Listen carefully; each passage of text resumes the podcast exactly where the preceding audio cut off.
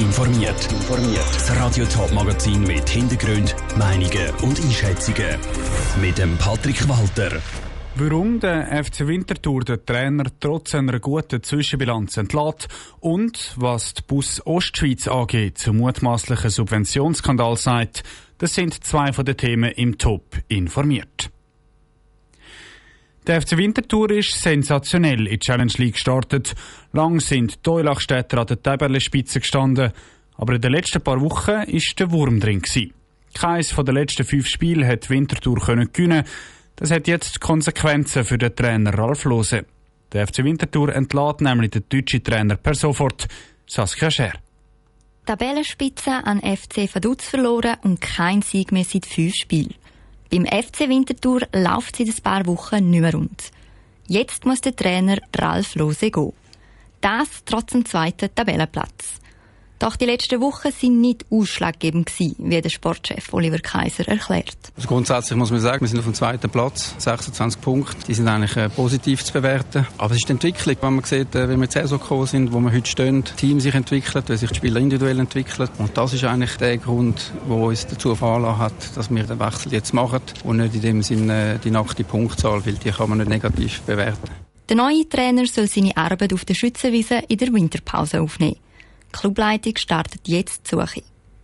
Für die letzten zwei Runden übernehmen die zwei Assistenztrainer Davide Galla und Dario Zuffi. Die haben ja alle auch eine sehr gute Zusammenarbeit mit dem Ralf Lose. Und dementsprechend fällt es natürlich nicht ganz ring, aber sie stellen sich auch irgendwo in den Dienst vom Club und dann gesagt, doch, wir machen das für die Sache. Aber ganz einfach ist es natürlich auch nicht. Sie sind auch irgendwo äh, nicht ganz vorbereitet auf den Moment. Die zwei sollen einen erfolgreichen Abschluss zum Jahresende anbringen.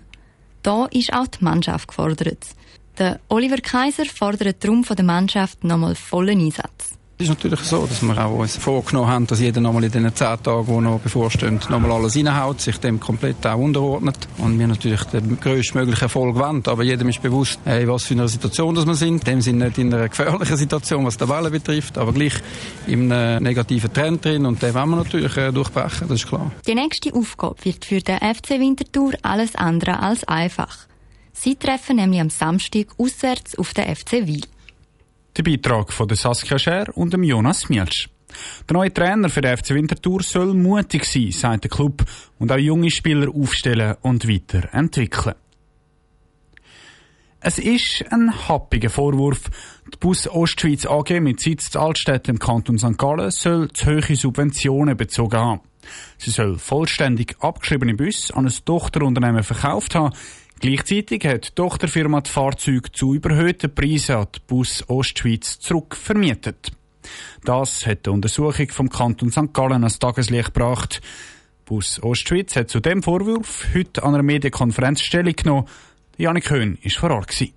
Nach dem Postautoskandal vor rund vier Jahren hat auch die Bus Ostschweiz AG ihre Bücher geprüft. Dort ist festgestellt worden, dass gewisse Sachen bei den Finanzen schief laufen. Die Missstände hat das Unternehmen dann behoben, noch bevor der Kanton St. Gallen selber eine Prüfung veranlasst hat.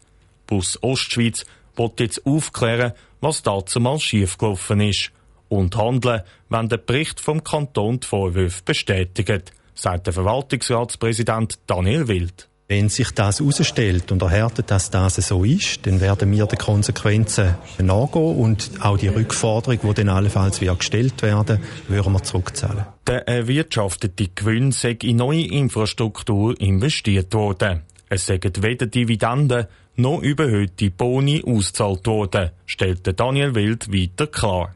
Explizit geht es um insgesamt 5,5 Millionen Franken, die zwischen dem Jahr 2012 und 2019 eingenommen worden sind. Dazu kommen noch allfällige Zinsen. Trotz dieser Anschuldigung glaubt der Unternehmensleiter von Bus Ostschweiz, der Roland Ochsner, nicht, dass das zu einem Image-Schaden führt. Ich denke, wenn wir können transparent der Politik, der Bevölkerung aufzeigen, wie wir schon gehandelt haben und wie wir sicherstellen, dass so etwas in der heutigen Zeit jetzt schon nicht mehr passiert und in Zukunft nicht mehr passieren kann, denke ich, können wir mit guter Leistung unsere Kunden letztlich davon überzeugen, mit dem, was wir jeden Tag auf der Straße abliefern für unsere Kunden. Das Unternehmen hat jetzt noch Zeit, bis am 17. Dezember eine offizielle Stellungnahme abzugeben. Der Beitrag von Janik Höhn. Mit welchen strafrechtlichen Konsequenzen Bus Ostschweiz rechnen muss, ist im Moment noch nicht bekannt. Der Bund hat schon angekündigt, dass er das Verfahren einleiten will, wenn sich herausstellt, dass die Bus Ostschweiz AG systematisch vorgegangen ist. Der erste Schnee ist gefallen und die Vorfreude auf den Winter und auf die Winterferien, die wächst bei vielen. Das Gleiche gilt auch für den Schweizer Tourismus.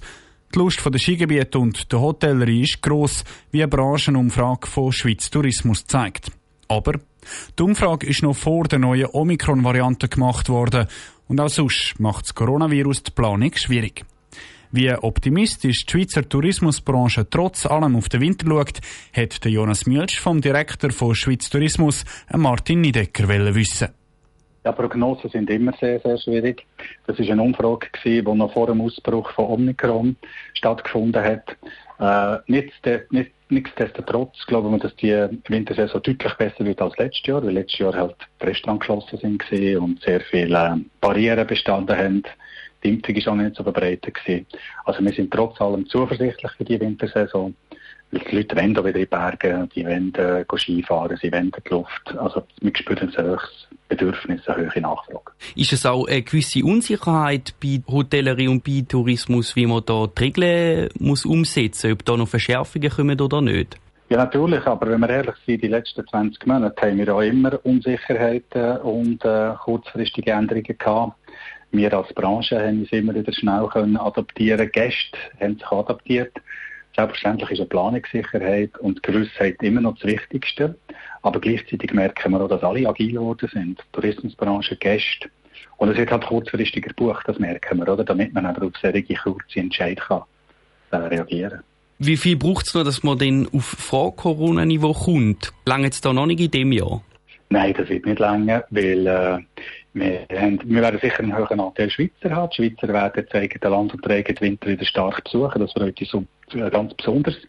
Aber äh, die ausländischen Gäste, die im Schweizer Tourismus einfach wichtig sind, die werden mit gleichen Rahmen zurückkommen. Die können das auch nicht kompensieren. Also in diesem Winter werden wir voraussichtlich noch nicht ganz ins Rekordjahr 19 kommen. Der Schweizer Tourismusdirektor Martin Decker im Interview mit dem Jonas Mielsch. Offenbar sind in der Schweiz auch tatsächlich wieder Verschärfungen von der Corona-Regel auf dem Tisch. Der Bundesrat dürfte wohl morgen oder spätestens am Montag über schärfere Massnahmen diskutieren. Was zur Diskussion steht, findest du auf toponline.ch. Top informiert, auch als Podcast. Mehr Informationen gibt's auf toponline.ch.